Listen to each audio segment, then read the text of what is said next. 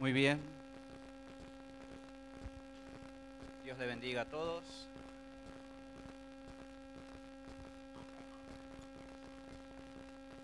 Les invito a que abramos las escrituras esta noche.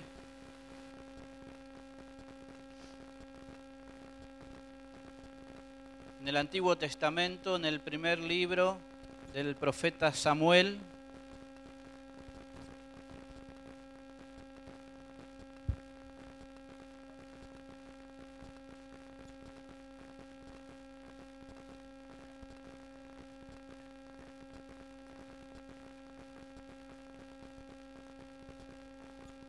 Vamos a leer el capítulo 17. Una historia muy conocida.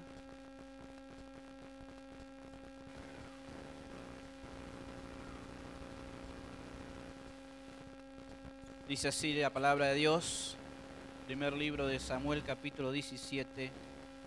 Los filisteos reunieron sus ejércitos para la guerra, concentrando sus fuerzas en Soco, pueblo de Judá. Acamparon en Efesdamín, situado entre Soco y Aseca. Por su parte, Saúl y los israelitas se reunieron también y acampando en el valle de Elá, ordenaron sus filas para la batalla contra los filisteos. Con el valle de por medio, los filisteos y los israelitas tomaron posiciones en montes opuestos. Un famoso guerrero oriundo de Gad salió del campamento filisteo. Su nombre era Goliat y tenía una estatura de casi tres metros. Llevaba en la cabeza un casco de bronce y su coraza, que pesaba 55 kilos, también era de bronce. Como lo eran las polainas que le protegían las piernas y la jabalina que llevaba al hombro. El asta de su lanza se parecía al rodillo de un telar y tenía una punta de hierro que pesaba casi 7 kilos. Delante de él marchaba un escudero. Goliat se detuvo ante los soldados israelitas y los desafió. ¿Para qué están ordenando sus filas para la batalla? ¿No soy yo filisteo? ¿Y no están ustedes al servicio de Saúl? ¿Por qué no escogen a alguien que se me enfrente?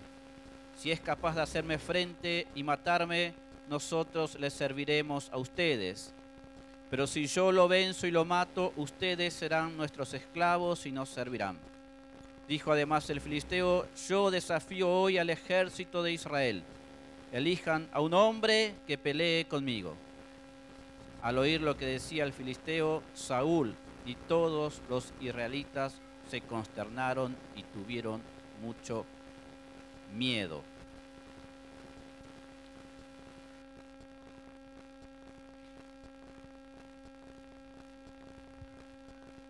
Después seguramente seguiremos leyendo, pero para entrar un poco en contexto, eh, no había pasado mucho tiempo que el ejército de Israel al mando de Saúl había vencido a los filisteos. Pero estos, como se repite muchas veces en la historia, se volvieron a armar y volvieron a presentar batalla. Y en esta oportunidad, con una característica muy especial, que apareció este tremendo gigante que realmente infundía miedo, temor a cualquier hombre al cual se le enfrentase. Pero primeramente lo que quiero ver es que aquí hay algo que no que no cuadra muy bien, hay algo que es como que llama un poco la atención. El ejército filisteo se presenta en la región de Judá y el rey Saúl alista su ejército también se presentan en la línea de batalla. Pero si leemos la historia vemos que ambos estaban presentados en la línea de batalla, pero no había acción alguna se formaron y se presentaron para hacer nada. diríamos hoy en día, se formaron para la foto. Porque no hay acción.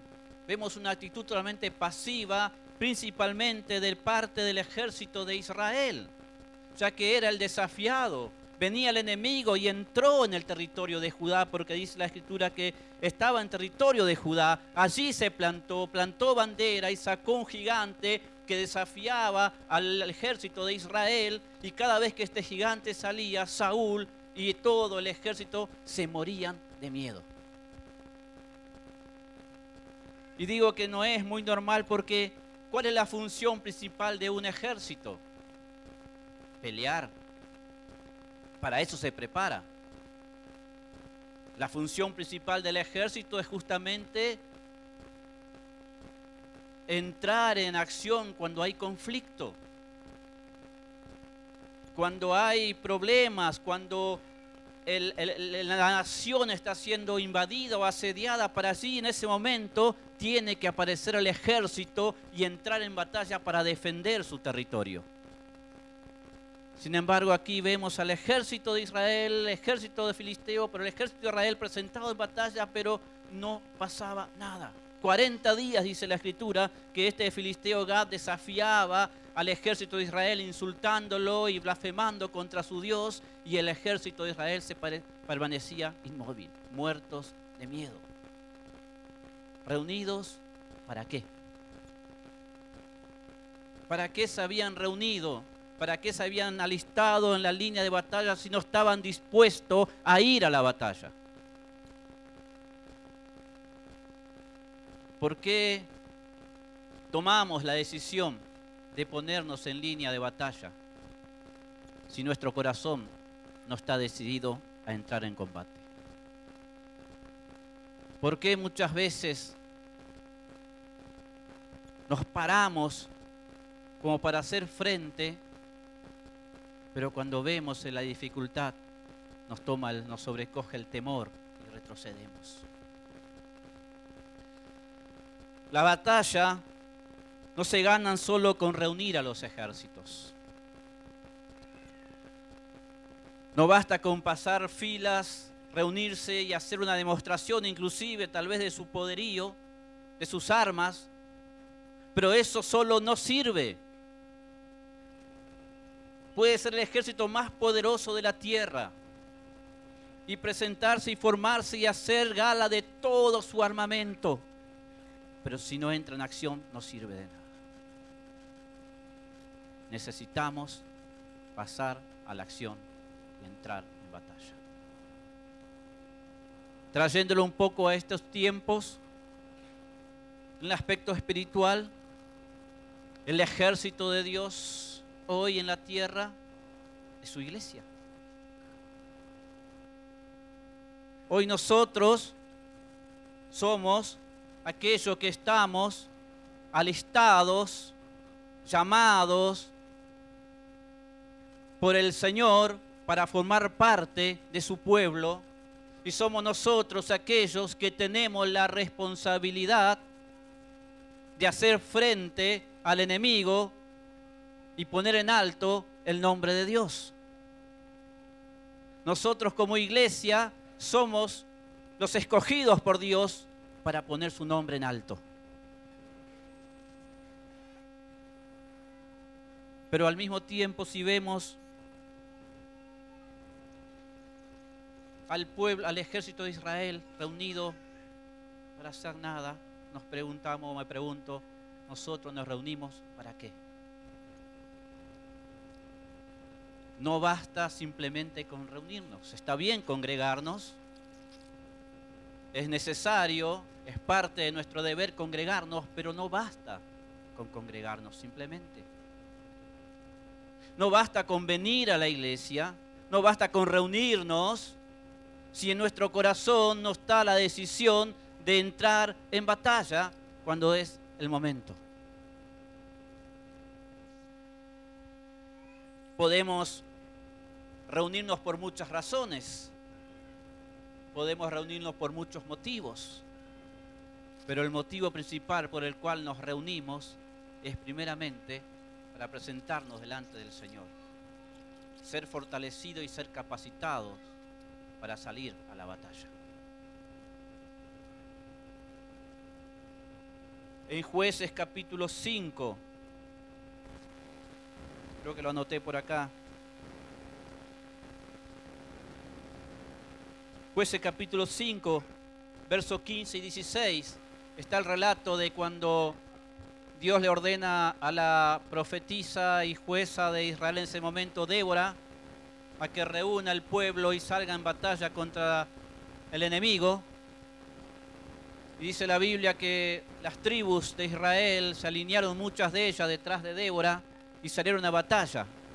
Pero específicamente el versículo 15 y 16 habla de la tribu de Rubén y dice, entre las tribus de Rubén, hubo grandes resoluciones de corazón. Y después dice, ¿por qué se quedaron tras el redil, detrás de los balidos de la oveja? ¿Por qué no salieron a batalla? Tomaron la decisión en su corazón. Dice, hubo grandes resoluciones, pero se quedaron en eso. Algunos dicen que en realidad lo que pasaba era que no estaban entre ellos, no se ponían de acuerdo a ver quién era el primero de ellos que iba a subir en batalla y entre que discutían quién iba a ser el primero, quién iba a ir después. La batalla comenzó, terminó y ellos simplemente se quedaron en esas decisiones que tomaron en su corazón. No basta con tomar decisiones en nuestro corazón, es importante las decisiones del corazón, pero si no lo llevamos a la práctica, queda simplemente en buenas decisiones. La tribu de Rubén dice que tomó grandes resoluciones en su corazón, pero no fue a la batalla. No se presentó. Somos llamados por el Señor a presentar batallas como hijos de Dios, como pueblo de Dios, como iglesia del Señor.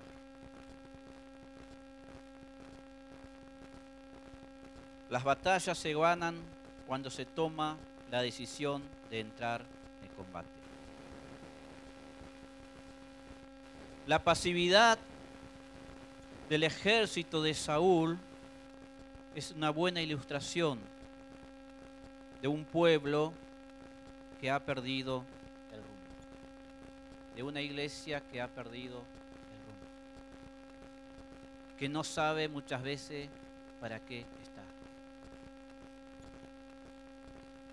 Muchas veces en muchos lugares la iglesia pasa mucho tiempo reunida simplemente para pasar un momento. No basta con mantener a la iglesia, al pueblo, lleno de actividades como para entretenerlo.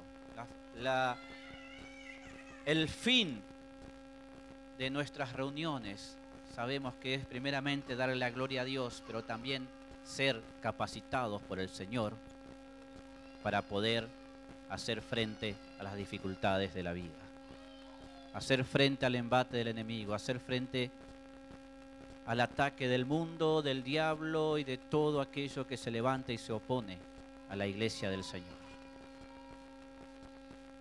Saúl fue un rey elegido por el Señor, ungido nada más y nada menos que por el profeta Samuel.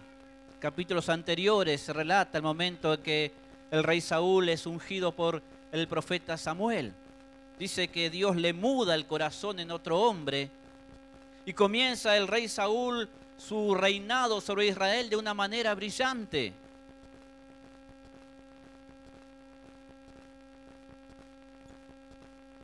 Apenas asume el reinado,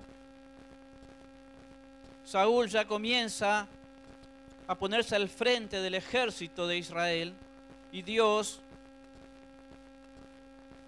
le daba victoria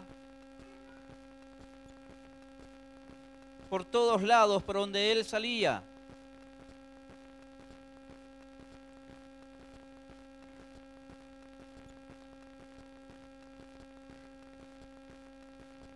Comenzó su, su ministerio, comenzó su reinado de una forma brillante, de una forma tremenda. Realmente era el hombre que Dios había elegido.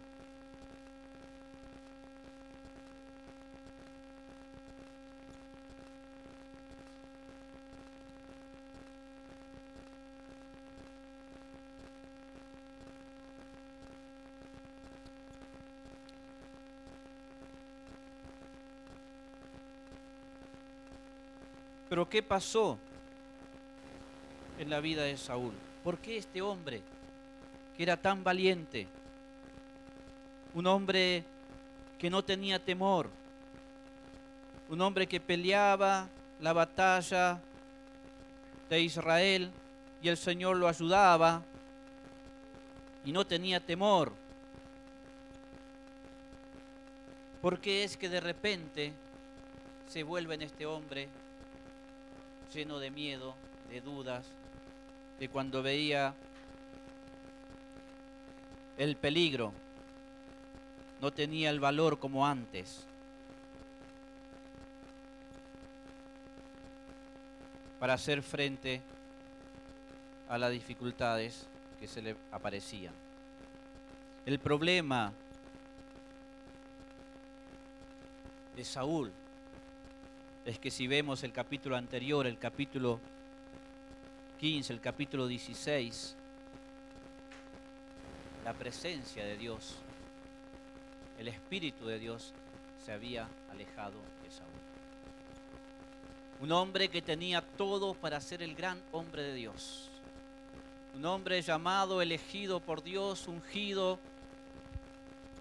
Un hombre a quien Dios respaldaba, que cuando salía tenía victoria por todos lados, pero un hombre que cuando comenzó a tener que enfrentar ciertas crisis, comenzó a tomar decisiones equivocadas. Tenía problemas Saúl para mantenerse en obediencia delante de Dios. Podríamos decir que era un desobediente compulsivo. Le costaba a Saúl mantenerse en obediencia delante de Dios. Parece que Saúl no entendió bien que todas las victorias que él conseguía eran victorias que el Señor le daba. No vemos a Saúl, no sé, tal vez escribiendo salmos, dando la gloria a Dios. No vemos a Saúl haciendo un sacrificio de gratitud a Dios y ofreciendo a Dios la victoria que le había dado. No vemos a Saúl entregado a buscar al Señor. Saúl salía y peleaba las batallas, pero lo hacía en sus fuerzas y no tenía en cuenta que era el Señor que peleaba las batallas de Israel. Y eso hizo que Saúl cada día confiara más en sí mismo y empezara a tomar decisiones que le fueron contrarias porque eran decisiones que no estaban de acuerdo a lo que Dios le pedía.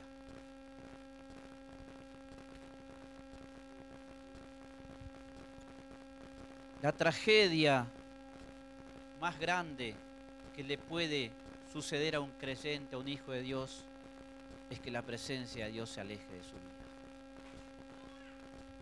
Mientras el Espíritu de Dios estaba con Saúl, Saúl tenía victoria por todos lados. Cuando el Espíritu de Dios se aleja de Saúl, Saúl comienza a tener problemas. Y en sus problemas, en vez de volverse al Señor, comienza a tomar decisiones por sí mismo. De tal forma que el Señor en un momento le manda al profeta Samuel y le dice, por cuanto no obedeciste a la palabra que yo te mandé, yo también te desecho para que no seas rey sobre Israel. Y así comienza a declinar el reinado y la vida de Saúl. Así comienza Saúl a volverse ese hombre temeroso, melancólico, ese hombre que había perdido la confianza que tal vez en un momento tenía en el Señor. Si leemos capítulos anteriores vemos un momento a Saúl entre los profetas, cuando se encuentra con Samuel y los profetas que descendían de lo alto, Saúl también está entre los profetas y venía, dice la Biblia, que era un culto tremendo, cantando con instrumento, con todos, y él también comienza a participar de ese culto y hasta comienza a profetizar porque el Espíritu de Dios vino sobre Saúl. Y apenas pasan algunos años, cuatro o cinco años después, y encontramos a este Saúl muerto de miedo. Pasa que en el culto somos todos creyentes. En el culto somos todos victoriosos y valientes. En el culto, cuando está la alabanza, está la presencia del Señor, todos somos poderosos, fuertes y valientes y declaramos victoria y declaramos cosas tremendas y está bien que lo hagamos. Pero después hay que descender al valle de Elá y nos espera el Goliat. ¿Qué quiero decir? Quiero decir que todo lo que hacemos aquí no debe quedar aquí. Debe ir Allá afuera nos está esperando un Goliat, un gigante dispuesto a hacernos pedazos. Alguien que nos va a desafiar a ver si realmente lo que hemos declarado está firme en nuestro corazón. Alguien que nos va a desafiar a nuestra fe y nuestra confianza en el Señor. Alguien que inclusive va a venir a nuestra mente y a nuestro corazón con dudas acerca del poder y la fidelidad de nuestro Dios. Y allí entonces saldrá a luz lo que hay en nuestro corazón. Así entonces saldrá, se pondrá a prueba esto que estamos haciendo ahora, porque en el culto y en la iglesia está muy bueno que alabemos, cantemos y glorifiquemos el nombre de Dios y hagamos las declaraciones más tremendas y declaremos victoria sobre todo y está bueno y es necesario y debemos hacerlo pero después tenemos que mantenerlo cuando salimos de aquí. Porque se van a presentar situaciones donde esa fe va a ser probada. Va a haber situaciones donde esa confianza que declaramos va a ser probada. El enemigo nos va a presentar diferentes circunstancias para ver si realmente en nuestro corazón está lo que nosotros hemos declarado. Vendrán circunstancias que te dirán, a ver, ¿dónde está tu fe? vos que gritabas, vos que predicabas el domingo eso, a ver ahora si de verdad hay una confianza en Dios. Ese gigante llamado Goliat, usted puede poner el nombre que quiera. Póngale una enfermedad, problema de salud, económico, sentimental, familiar, laboral, el nombre que quiera pero ese gigante va a probar nuestra fe, nuestra confianza en Dios.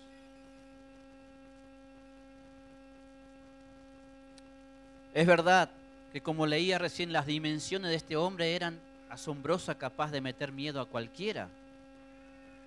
Un gigante de casi tres metros de alto, que solo la punta de su lanza eh, pesaba lo que un hombre tenía que levantarlo con dos manos y él con una sola mano peleaba. Era verdad todo eso. Pero también es verdad que el temor de Saúl, el miedo de Saúl y su ejército, no era por el gigante en sí, no era por el tamaño de ese guerrero filisteo.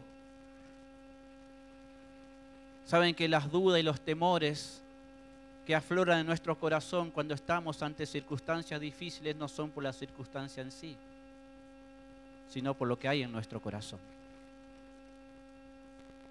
El problema de Saúl no era el filisteo, era la falta de confianza en Dios que había en su vida. Era la pérdida de comunión con Dios.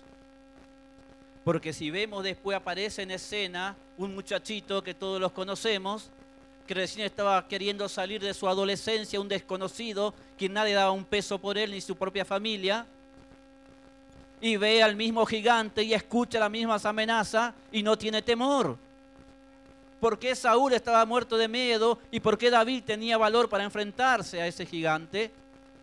Saúl, un hombre de guerra, todo su ejército soldados que ya habían participado en varias victorias, en varias batallas y habían tenido victoria, y de repente están muertos de miedo delante de ese filisteo y aparece este, este muchachito David sin ninguna experiencia en batallas, sin haber pertenecido a ningún ejército, ve al mismo gigante, escucha las mismas amenazas y sin embargo dice, yo voy a ir a pelear y lo voy a vencer.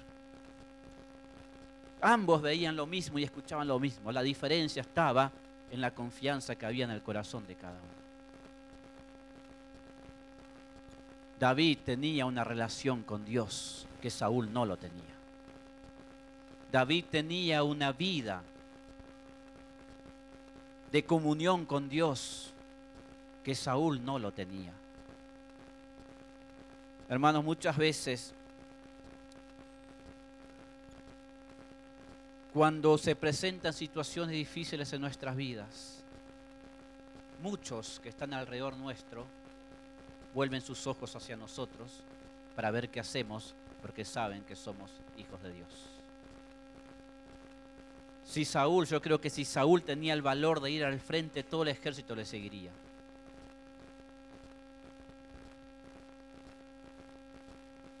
Billy Graham dijo una vez, donde, aparece, más o menos, no me acuerdo bien, pero parafraseando decía, donde aparece un hombre valiente y con coraje de ir adelante, muchos otros que estaban atrás con las rodillas débiles se animarán a seguirlo. Pero si Saúl, que todo el ejército de él lo miraba a ver qué hacía, estaba muerto de miedo, los que estaban con él también tenían miedo. Y en nuestra vida muchas veces, parientes, amigos, conocidos, cuando nos ven que estamos en situaciones difíciles, vuelven sus ojos hacia nosotros a ver qué hacemos. Y muchas veces están esperando que nosotros demos el primer, demos, demos el primer paso y ellos nos van a seguir. Pero si en nosotros, que supuestamente somos aquellos que debemos dar el primer paso en confianza en Dios, estamos temerosos y dudosos, ¿qué va a quedar para aquellos que están esperando en nosotros? Un primer paso o un ejemplo de ir adelante.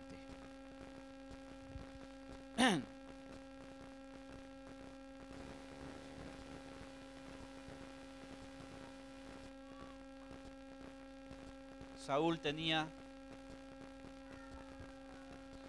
todo para ser un tremendo hombre de Dios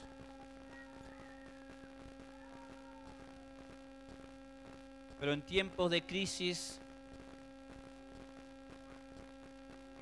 es cuando más somos conscientes de nuestra debilidad y de nuestra pequeñez. Goliat hace resaltar nuestra pequeñez e insignificancia. Es natural que aflore el temor o el miedo cuando somos desafiados por semejantes adversarios.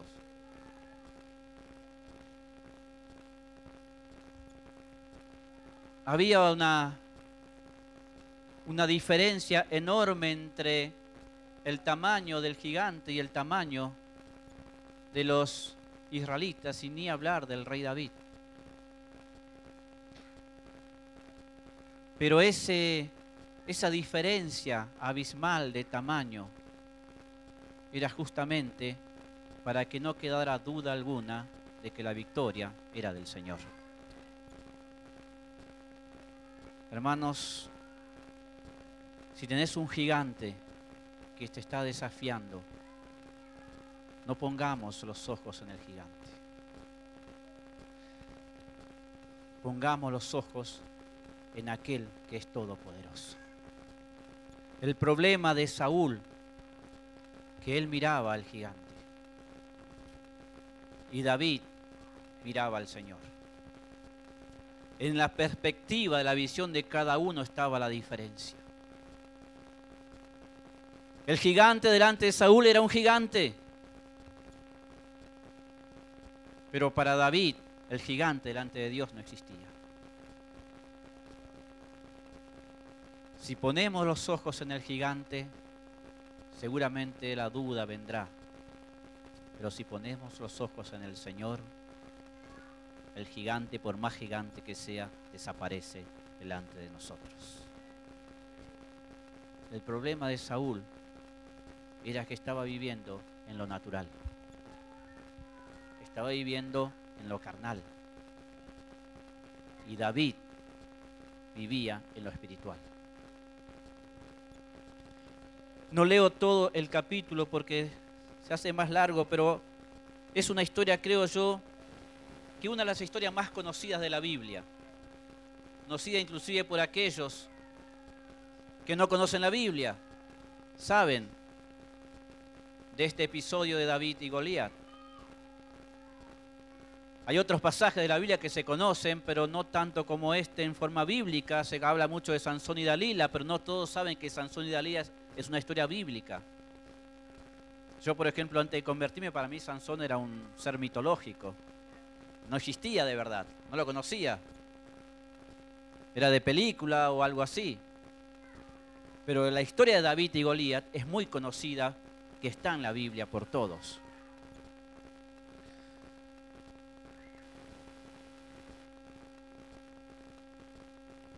Y el problema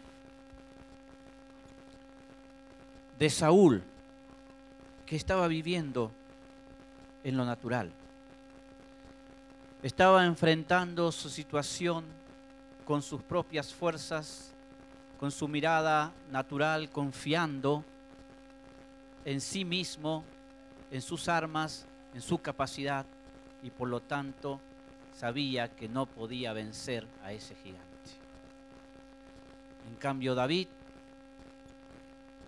no se miraba a sí mismo, no confiaba en sí mismo, tenía su mirada puesta en el Señor. Y él sabía que ese Dios todopoderoso podía darle la victoria delante de quien sea. Muchas veces creemos que David venció al gigante en el momento que lanza la piedra. Pero en el momento que David lanzó la piedra, ya hacía rato que ese gigante estaba vencido, derrotado en el corazón de David. Porque si vemos claramente el versículo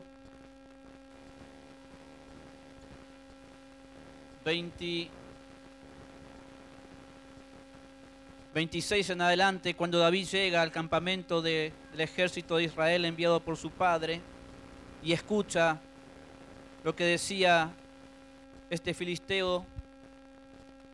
En el versículo 26 dice, entonces habló David a los que estaban junto a él, diciendo, ¿qué harán al hombre que venciera a este filisteo y quitara el oprobio de Israel? Porque ¿quién es este filisteo incircunciso para que provoque a los escuadrones del Dios viviente? Y el pueblo respondió las mismas palabras diciendo, así se hará al hombre que le venciere. Y oyéndole hablar Eliab, su hermano mayor, con aquellos hombres, se encendió en ira contra David y dijo, ¿para qué has descendido acá y a quién has dejado aquellas pocas ovejas en el desierto? Yo conozco tu soberbia y la malicia de tu corazón, que para ver la batalla has venido. Y David respondió, ¿qué he hecho yo ahora? ¿No es esto mero hablar? Y siguió preguntando. Versículo 31, y fueron oídas las palabras que David había dicho y le refirieron delante de Saúl, y él le hizo venir. Y dijo David a Saúl, no desmaye el corazón de ninguno a causa de él. Tu siervo irá y peleará contra este filisteo. Dijo Saúl a David, no podrás tú ir contra aquel filisteo para pelear con él, porque tú eres muchacho y él un hombre de guerra desde su juventud. Entonces David respondió a Saúl, tu siervo era pastor de las ovejas de su padre, y cuando venía un león o un oso y tomaba algún cordero de la manada, salía yo tras él y lo hería y lo libraba de su boca. Y si se levantaba contra mí, yo lo echaba a mano de la quijada y lo hería y lo mataba. Fuese león, fuese oso, tu siervo lo mataba, y este filisteo incircunciso será como uno de ellos, porque ha provocado al ejército del Dios viviente. Añadió David, Jehová que me ha librado de las garras del león y de las garras del oso, él también me librará de la mano de este filisteo. Y dijo Saúl a David, ve y Jehová esté contigo. Allí se decidió la batalla. En cuanto David declara su confianza en el Señor, allí ya ese filisteo estaba derrotado en el corazón de David. Me hace recordar un poco, salvando las distancias, al Señor en el huerto de Gesemaní. Allí venció la batalla más dura el Señor. Cuando clamó al Padre diciéndose, pasa, si puedes, si es posible, pasa de mí esta copa, pero si no, que se haga tu voluntad y no la mía. La diferencia estaba en lo que había en el corazón de cada uno de ellos. David no se pone a discutir con su hermano cuando él le, le dice todo lo que dice, porque David no iba a perder tiempo discutiendo. David, cuando el rey Saúl lo quiere desanimar, se anima a sí mismo trayendo a memoria lo que Dios había hecho en su vida hacía poco tiempo. David, el hermano Eliab dice que cuando escuchó hablar a David que quería ir a pelear contra ese filisteo, y se encendió en ira. Cuando el filisteo blasfemaba contra el Dios, insultando a su Dios, no dijo nada. Pero cuando escucha a su hermano que quiere pelear, dice que ahí sí se enciende en ira. Cuando su hermanito iba a hacer lo que él nos animaba a hacer, ahí sí se enoja. Pero mientras era provocado el ejército y el nombre de Dios era tenido, era puesto en duda, no dice nada. Y creo que eso es una clara muestra para nosotros. Es un, un termómetro que puede ir midiendo nuestra madurez espiritual, nuestro compromiso y nuestra entrega con el Señor, nuestro amor por Él.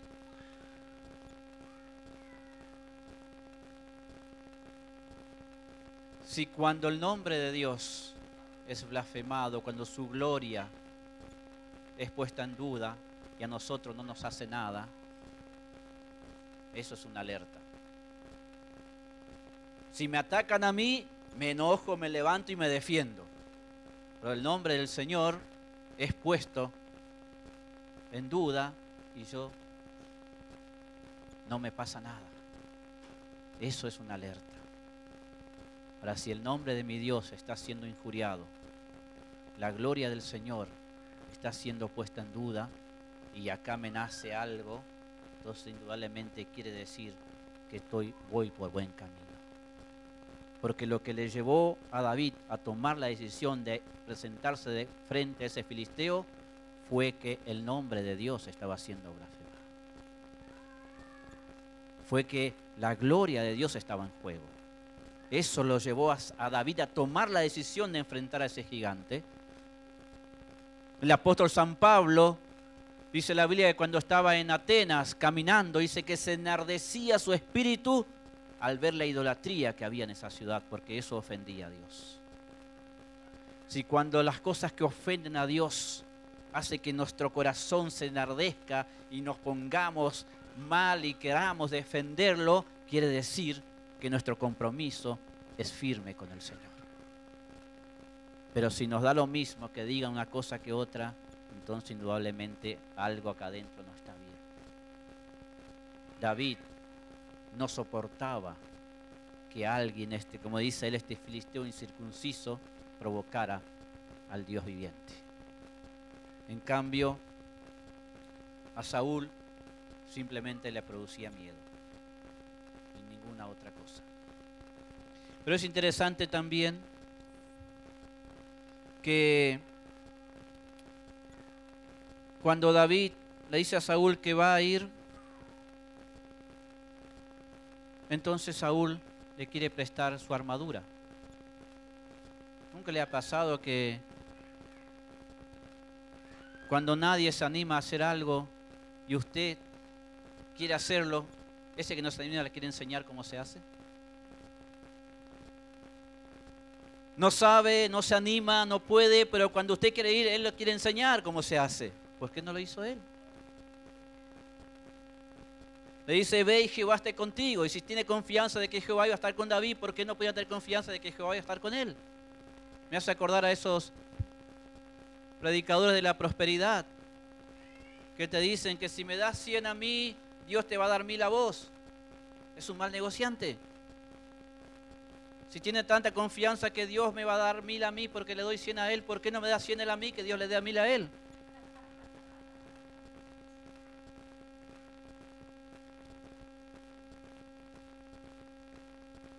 Y le da a Saúl su armadura. Y dice David que intentó caminar con él, esa armadura, con esa arma, y no pudo. Entonces se la devuelve y le dice, no puedo usar esto porque nunca lo he practicado. La armadura de Saúl no le quedó a David, ni físicamente y menos espiritualmente.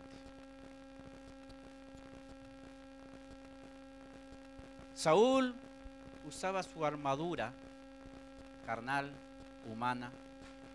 Eran las armas que se usaban en ese tiempo, eran armas naturales. David no estaba acostumbrado a militar en lo natural.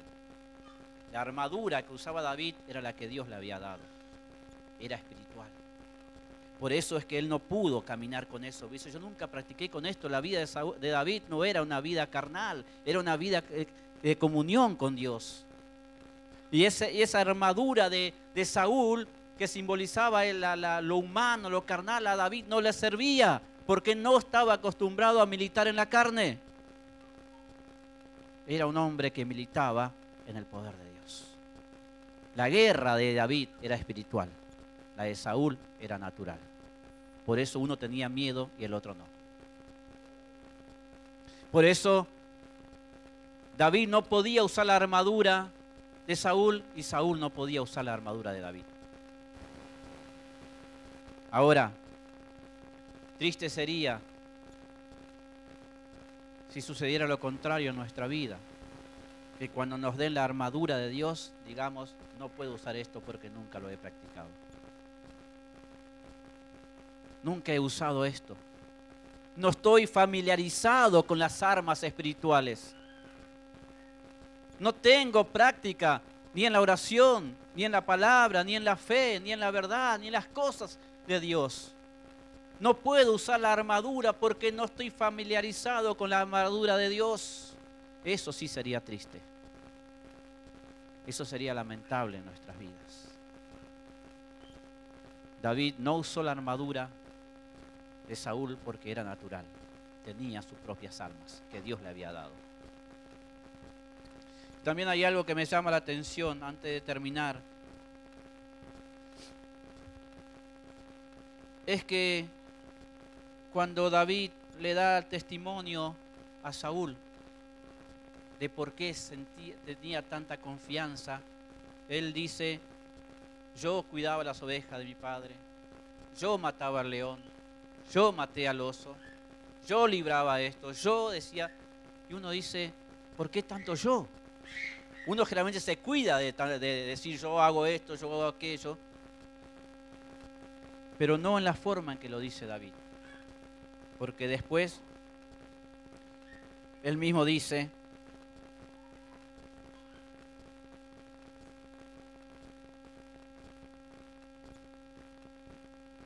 Jehová que me ha librado de las garras del león y de las garras del oso, él también me librará de la mano de este Me da la gloria a Dios automáticamente. Reconoce que la victoria era del Señor. Lo que estaba haciendo David no era levantándose él, sino yo, sino estaba contando su testimonio, sus experiencias con Dios. Tenía David experiencia con Dios. Nadie lo sabía, nadie le conocía, nadie daba un peso por él, pero él allá atrás tenía una vida de comunión con Dios y experiencia con Dios. donde había visto la mano de Dios librándole una y otra vez y dándole victoria en sus batallas personales allá atrás. Y eso es lo que él decía. Eso es lo que él estaba comentando. Estaba testificando de cómo Dios obraba en su vida y estaba diciendo que para Dios no hay diferencia en librar con poco o librar con mucho. El problema es cuando no tenemos experiencia con Dios para contar. El problema es cuando, si tenemos que hablar de nuestra relación con Dios, tenemos que a lo mejor retroceder a muchos años atrás o hablar de la experiencia de fulano, de Mengano, que me contó su testimonio. Pero ¿y yo qué? No tengo testimonio de mi relación con Dios en el vivir de cada día. ¿No hace nada Dios en mi vida? ¿No tengo nada para contar? ¿Que tengo que contar experiencias de otro o remontarme a cuando me convertí? Hermanos, si no tenemos testimonios de nuestro diario vivir con el Señor, cuando aparezca el gigante, no vamos a poder hacerle frente.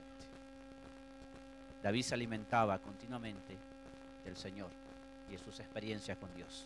Tenía testimonio propio para contar. Y cuando se apareció el gigante, no tuvo ninguna duda.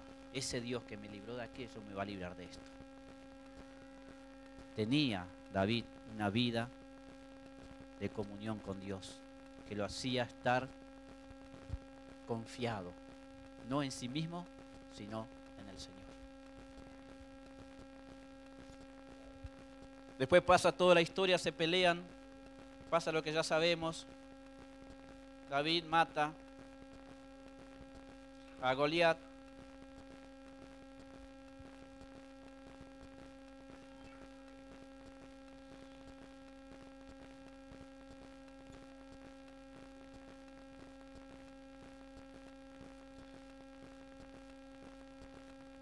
Hay una parte que yo no anoté.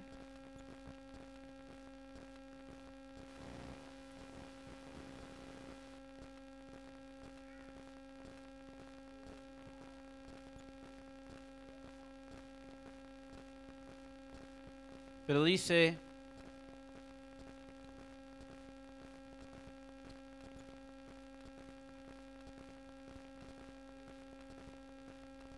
o no lo anoté, pero dice que la Biblia en una parte que así, así es, versículo, versículo 50, el capítulo 17, dice, así venció David al filisteo con onda y piedra e hirió al filisteo y lo mató sin tener David espada en su mano. Sin tener espada en su mano. sé, por ahí tal vez David se presentó delante del filisteo cantando esa canción que cantamos siempre nosotros, ¿eh? no, es, con ejército ni con espada, sino con tu Santo Espíritu. Si bien le cortó la cabeza con la espada de Goliat, pero cuando se presentó no tenía espada, no tenía las armas convencionales que usaban todos, tenía las armas que Dios le había dado, con la cual él había practicado. Hermanos, todos tenemos una habilidad, un talento, un arma que Dios nos ha dado. El tema es si practicamos con ella o no, si ejercemos eso que el Señor nos ha dado.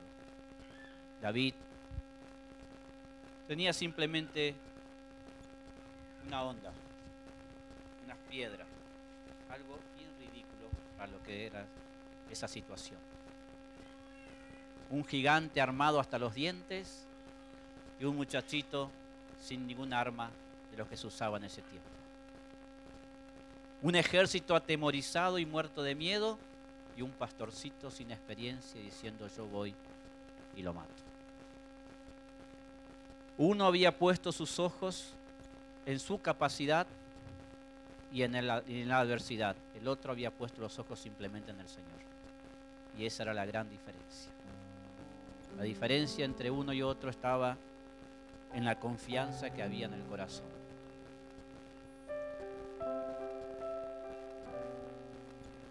¿Quiénes somos? ¿Somos Saúl o somos David? Porque como decía al principio, Saúl también fue llamado por Dios y ungido por Dios como todos nosotros.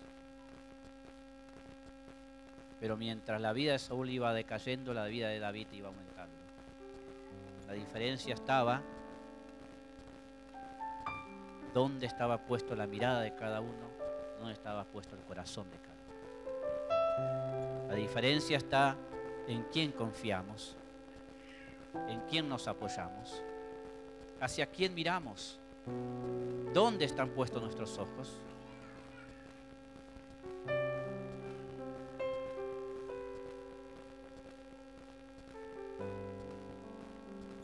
Confiamos en nuestra propia capacidad, nuestra fuerza, nuestra picardía. Porque la, la batalla no lo gana el más fuerte, ni el más poderoso, ni el que tiene más plata. La batalla la gana el más débil, que sabe poner su confianza en Dios. El más débil gana la batalla. Por eso decía el apóstol San Pablo, más bien me gloriaré en mis debilidades que Cristo se haga fuerte en mí. Ese es el que gana la batalla. El que se siente pequeño e insignificante ante ese gigante y sale huyendo y se refugia en el Señor. Y cuando tiene que enfrentar la batalla y el peligro, lo enfrenta en el nombre del Señor y con la confianza puesta en ese Dios todopoderoso. Amén. La gran diferencia entre Saúl y David. Y la gran diferencia que puede haber en nuestra vida es dónde ponemos la mirada y en quién confiamos. Les invito a que cerremos nuestros ojos en esta noche.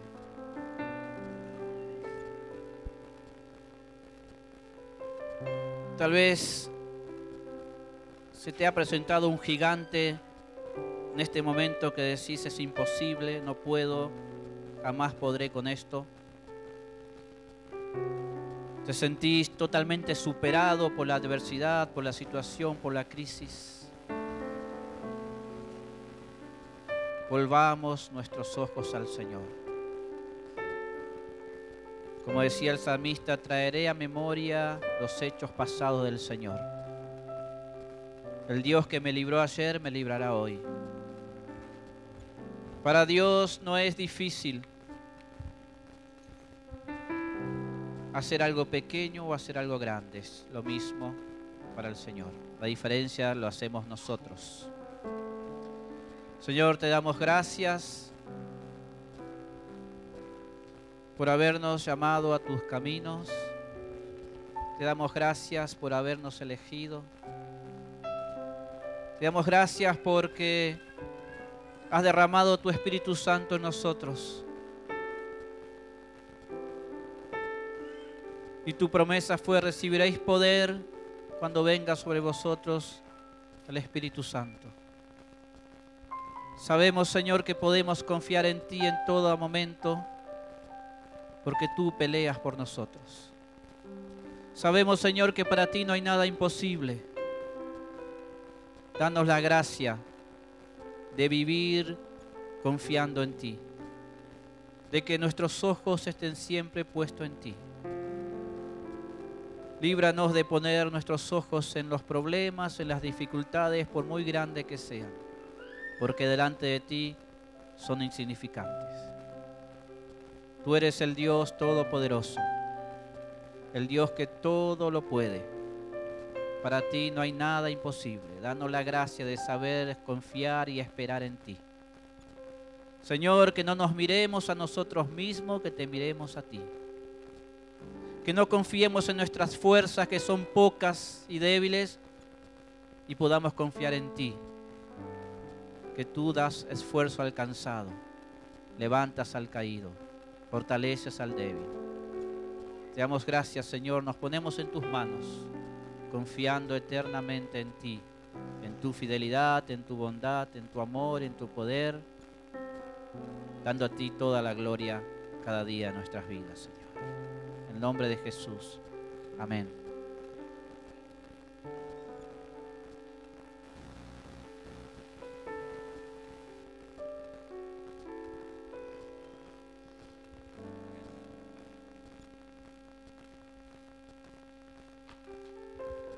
Lucas, Lucas, Lucas.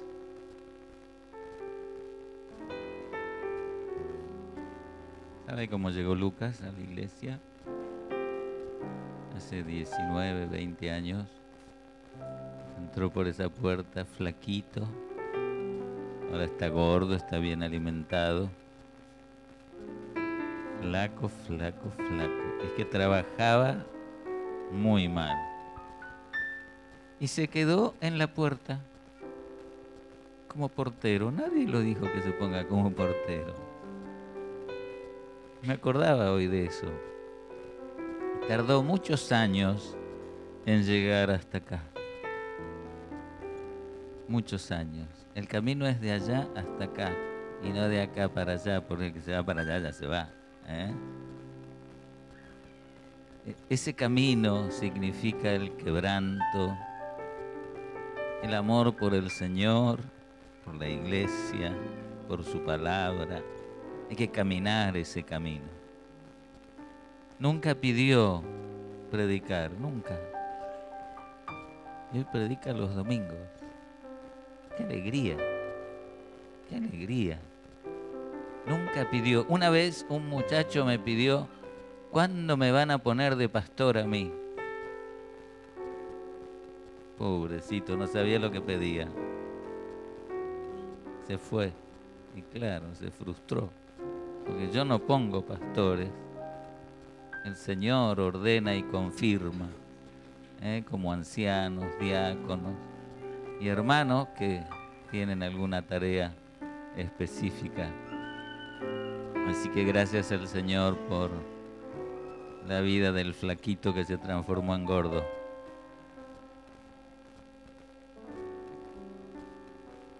Leer algo en Romanos 15:4, porque las cosas que se escribieron antes, lo que leyó Lucas antes, en el Antiguo Testamento, para nuestra enseñanza se escribieron. El Antiguo Testamento forma parte de la Biblia, ¿sabía? No somos nuevo testamentarios creemos en toda la Biblia. ¿eh? A fin de que por la paciencia y la consolación de las escrituras tengamos esperanza. Todo eso que se escribió antes, que hay cosas que uno no puede entender cómo pudieron pasar. Pero tenemos que tomarla, como decía bien Lucas, espiritualmente para que sean para nuestra enseñanza. Efesios 6. Por lo demás, hermanos míos, fortaleceos en el Señor y en el poder de su fuerza. Lo que hacía David. Qué casualidad. David, el dulce cantor de Israel, derribó a Goliat. El alabador por excelencia en Israel. Justo él. Saúl no era alabador. David sí. Creaba canciones mientras cuidaba las ovejas y canciones al Señor, ¿eh? no a la novia, ni al Señor, al Señor, al Señor. Y justamente ese muchacho, cantor de Israel, el dulce cantor de Israel, como le decían, derriba a Goliat con una onda. ¿Se acuerda de Josafat? Cuando le vinieron varias naciones para derribarlo, para matarlo. Con miedo él se inclina al Señor, el pueblo también con mucho miedo. Y preguntan al Señor, ¿qué hacemos, Señor? Nos van a liquidar. El Señor que le dice, mira, pongan a los sacerdotes adelante con sus vestiduras ustedes vayan atrás cantando. Y cantando, los ejércitos se mataron entre ellos. Cantando. ¿Me entiende? La canción, el culto es para Dios, no para nosotros, es para Dios. La oración es para Dios. Hablamos con Dios. Si Dios quiere responder, muy bien. Si no, Paciencia. Me acuerdo que en los inicios de Quilmes, en el mover del año, de los años 60, derramamiento del Espíritu Santo muy grande. Seguramente ya conté esto alguna vez, pero algunos no la saben. Empezaban los cultos y venían tres muchachos de La Plata, 50 kilómetros de Quilmes. Nadie los conocía, ni quiénes eran. Empezaba el culto y empezaban a hacer desastre. Nosotros teníamos bancos de madera maciza, los rompían como si fuera papel, estaban endemoniados. Pero oh casualidad, cada vez que se empezaba a cantar, ellos hacían lío. La segunda vez que vinieron, otra vez lío y menos bancos. La tercera vez, mi suegro, el pastor Jorge Pradas, papi, como le decíamos, tuvo una, una revelación muy sencillita. Dijo, nos están haciendo entorpecer el culto, distraer el culto, porque las otras dos veces los llevaban a la, paraban el culto, los llevaban a la oficina y a reprenderlos y a eran Goliaths. Y no pasaba nada, nada, nada, nada. Entonces dijo papi, la próxima vez que vienen, que hagan lo que quieran, nosotros cantamos. Pasó eso, cantaron, se fueron y no vinieron nunca más. ¿Qué le parece la alabanza? No cantamos por el capricho de nadie, es el deseo de Dios. Y haciendo la voluntad de Dios, Dios nos da poder y con ese poder en la alabanza derribamos fortaleza. Hemos vivido cosas extraordinarias con la alabanza. En España un día 120 personas más o menos llegaron, nosotros éramos 15 argentinos, llegaron, no había lugar, era una carpintería chiquita que nos prestaban, entraron los que pudieron, los otros se quedaron afuera, yo le pregunto a mi suegro, ¿qué hacemos? ¿Cómo que hacemos? Me dice, andate al órgano, en ese tiempo eran órganos, andate al órgano, ponete a tocar y vamos a alabar a Dios. Pasó de todo. La mayoría que vinieron estaban enfermos terminales, se sanaron todos, sin ponerle la mano encima, solo cantando a Dios. Había un chico que tenía clavos por todo el cuerpo, todas prótesis, eh, no se podía mover mucho. Empezó de golpe a saltar en el medio. Estoy libre, estoy sano, a los gritos, a los gritos, a los gritos. La alabanza. Hay dos armas poderosas en la iglesia, la alabanza y la oración. Son las dos tareas fundamentales que tenemos que hacer. Yo me acuerdo de ese día en Barcelona cuando pasó eso. Nunca había visto. Papi sí ya estaba acostumbrado a ver estas cosas. Pero la alabanza y la oración es la tarea más importante de la iglesia. Y sobre todo la alabanza. Porque es exclusivamente para Dios exclusivamente para Dios. La oración puede ser un ir y venir, pero la alabanza es un ir para arriba. Solo Dios puede hacer esto. Fortaleceos en el poder de su fuerza, vestíos de toda la armadura de Dios para que podáis estar firmes contra las acechanzas del el diablo ataca pero nosotros tenemos que estar firmes, firmes. Porque no tenemos lucha contra sangre y carne, sino contra principados, contra potestades, contra los gobernadores de las tinieblas de este siglo, contra huestes espirituales de maldad en las regiones celestes. Por tanto, tomad toda la armadura de Dios para que podáis resistir resistir. En el día malo y habiendo acabado todo, estar firmes. Estad pues firmes, ceñidos vuestros lomos con la verdad y vestidos con la coraza de justicia y calzados los pies con el apresto del Evangelio. No trate de ponerse la armadura de Goliat porque lo va a aplastar. ¿eh? En, Holanda hay una figura de Goliat real. No pasa por esa puerta.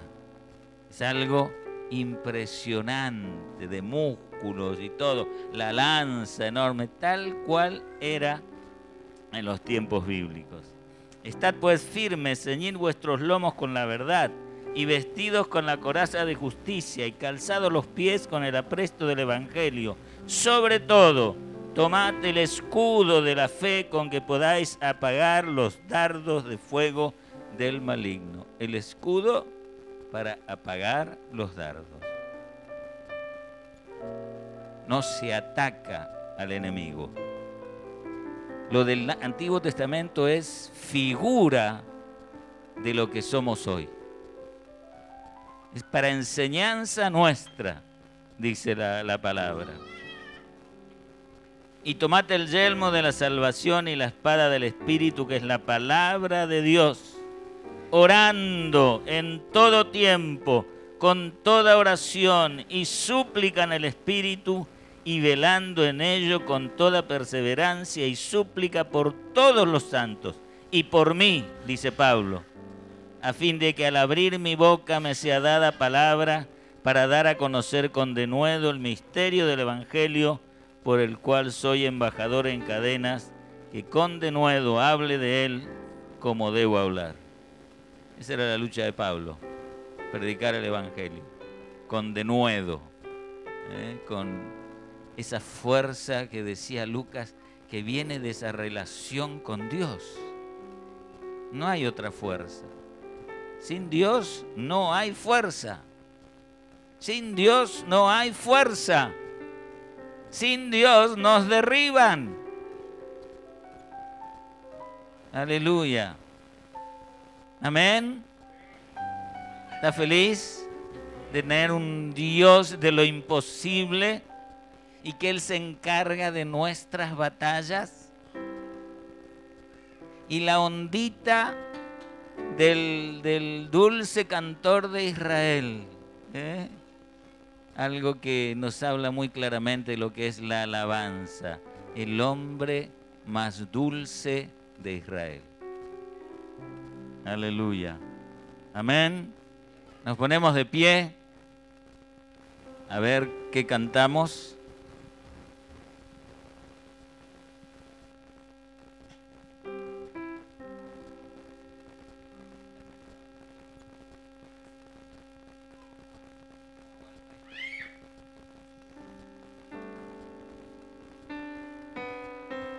Aleluya.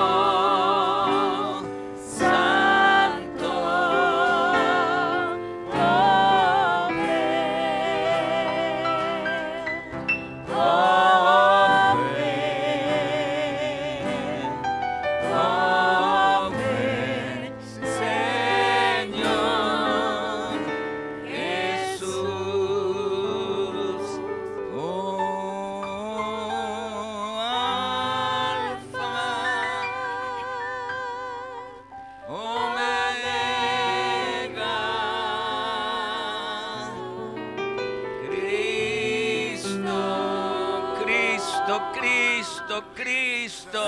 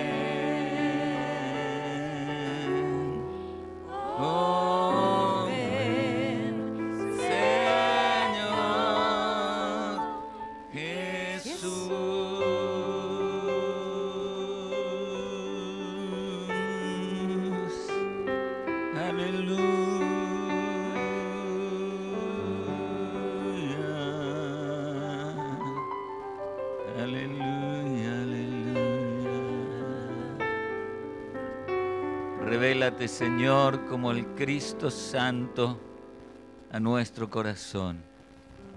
Es el poder más poderoso contra todo. Tu persona y tu santidad, Señor.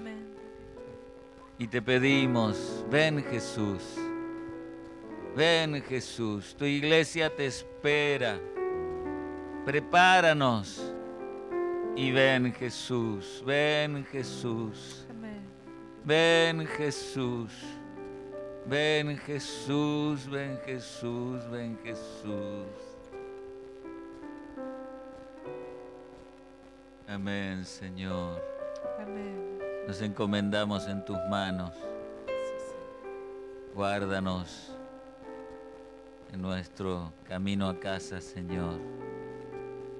Guarda la iglesia, guarda este país, guarda el nuevo presidente, Señor. Danos paz, Señor. Necesitamos paz en este país. Danos paz, Señor. Detén a los violentos, Señor.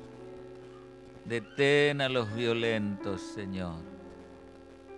Oh, danos tiempos de paz, Señor, para la gloria de tu nombre, para poder congregarnos todavía más y darte mucha alabanza, Señor, como tú mereces. En el nombre de Jesús. Amén. Amén.